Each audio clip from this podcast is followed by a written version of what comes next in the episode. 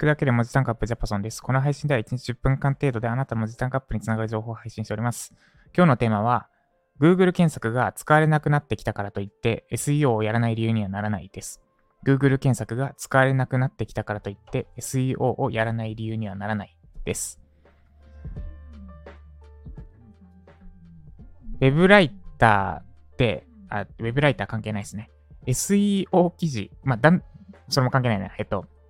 最近、特に若者ですね、は、ググらなくなっているって聞いたことがありますか？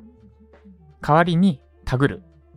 SNS とかでタグで検索しているみたいなのを、多分、まあ、何かしらで一回は目にしたことがあるはずです。で、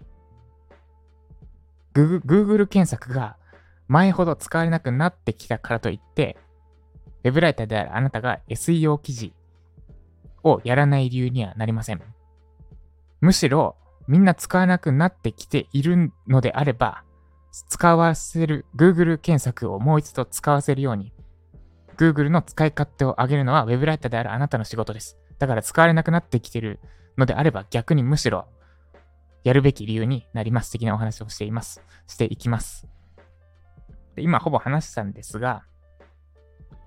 まず、なんだ、SEO を使われなくなってきたから SEO をやめようっていうのは、って思うんだったらやらない方がいいです。で、多分他になんか、なんだ、今プログラミングが流行ってきてるから、プログラミングやろうって言って、早く、流行らなくなってきたら、プログラミングやめて、で、えー、仮想通貨が流行ってる NFT が今、話題だから NFT やろうって言って、で、話題にならなくなったらやめてってのを永遠にどうぞ繰り返せばいいと思います。頑張ってください。えすみません。ちょっと辛口になりすぎましたね。で、えっと、SEO、何のために SEO 書いてるのかって、まあ、そもそももう元を正せばというか、まあ、二つありますよね。クライアントの記事を上位に上げるため。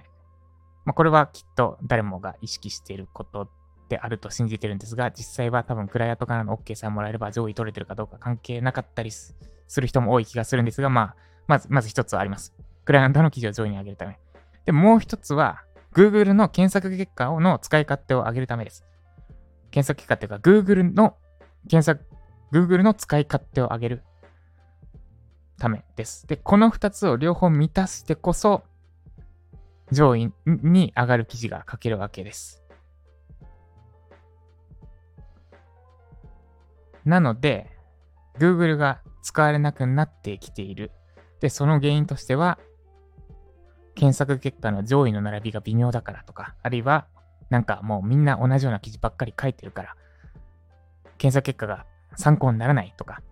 よりリアルの声聞くんだったら SNS の方が便利だとかって、まあ声があったとするのであれば、その声を取り入れて、じゃあどんな SEO 記事を書くのかが、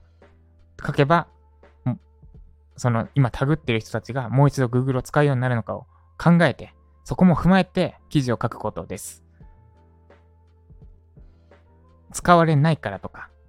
クライアントに求められてないからって理由で SEO をやめるのは、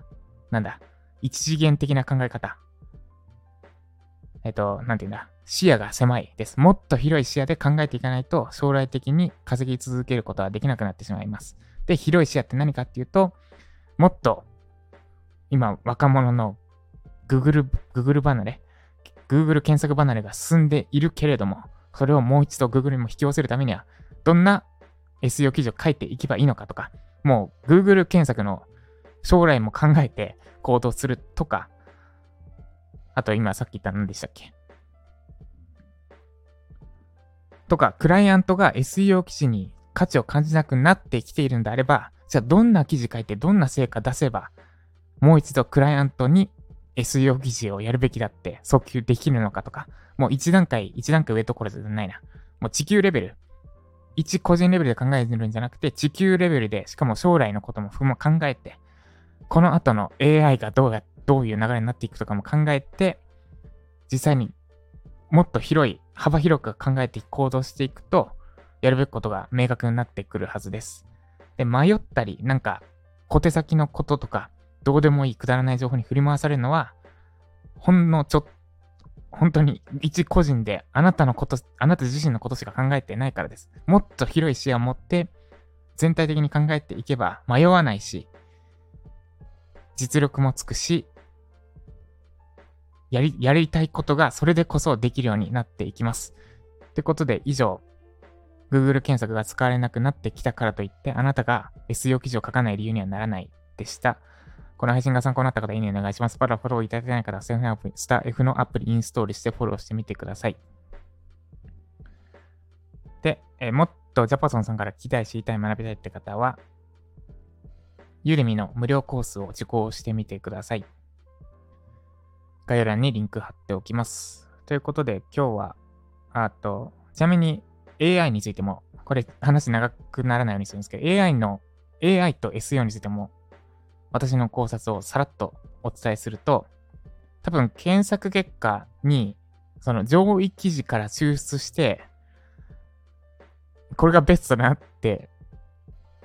いう記事を Google が作るようになる気がします。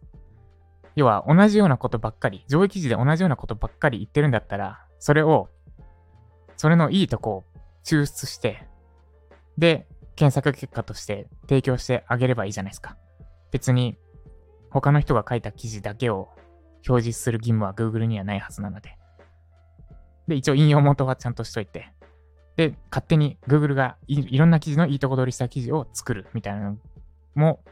多分やろうと思えばできるんじゃないかな。特に上位記事のの言ってることが全部同じような記事だった場合ですね。で、それ、で、つまり、つまりなんですけど、上位記事から、上位記事の真似して情報整理しただけの記事書くと、そのうち AI にとってかられちゃいますってことです。上位記事真似します。整理してそれっぽく書きますって記事は、多分クライアントからその記事だけ見たらそれっぽくできちゃいます。そして下手したら褒められます。さすがですねとかですね。で、多分安定受注もできます。そのクライアントから。できるんですが、安定受注できるかわかんないな。それっぽい記事が書けるんですが、その記事は多分上位は取れない。上位記事にすでに書いてある情報書いてあるだけだから。上位取れません。そして AI に取って代わられます。じゃあどうすればいいのか。上位記事から答えを、上位記事から情報を得るんじゃなくて、情報は別、別のところから情報を得た上で、上位記事に書いてないような情報を、上位記事の書かれ方をヒントにして、記事を仕上げていくことです。例えば私が、こっち長くなってますね。私の事例で言うと、最近 Web ライター、ワードってキーワードで1位を取りました。で、内容は Web ライターこそワード必須ですって書いてある記事です。で、私がこの記事を書く前書いた時点での上位の並びは、ウェブライターにはワード不要、ワード不要、ワード不要って、もう1位から3位の記事全部ワードは必要ないだったんですよ。で、これを上位記事真似して書いたとすると、やっぱりワード不要になりますよね。書くべき、書いた内容としては。で、このワード不要って並んでる中にワード不要って書く記事を書く意味があるのかってとこです。あ別に逆張りしろとかそういう意味じゃなくて、上位記事から真似してしまうと、そういうことになりうるってことです。じゃあやるべきことは何かっていうと、そもそも上位記事とか関係なく、関係ないとこから情報を仕入れて、で、あなたなりの答えを持つ。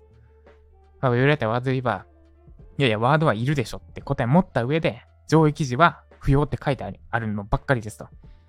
で、じゃあなんで不要って言ってるのか。で、それの反論の余地は何を根拠に言ってるのか。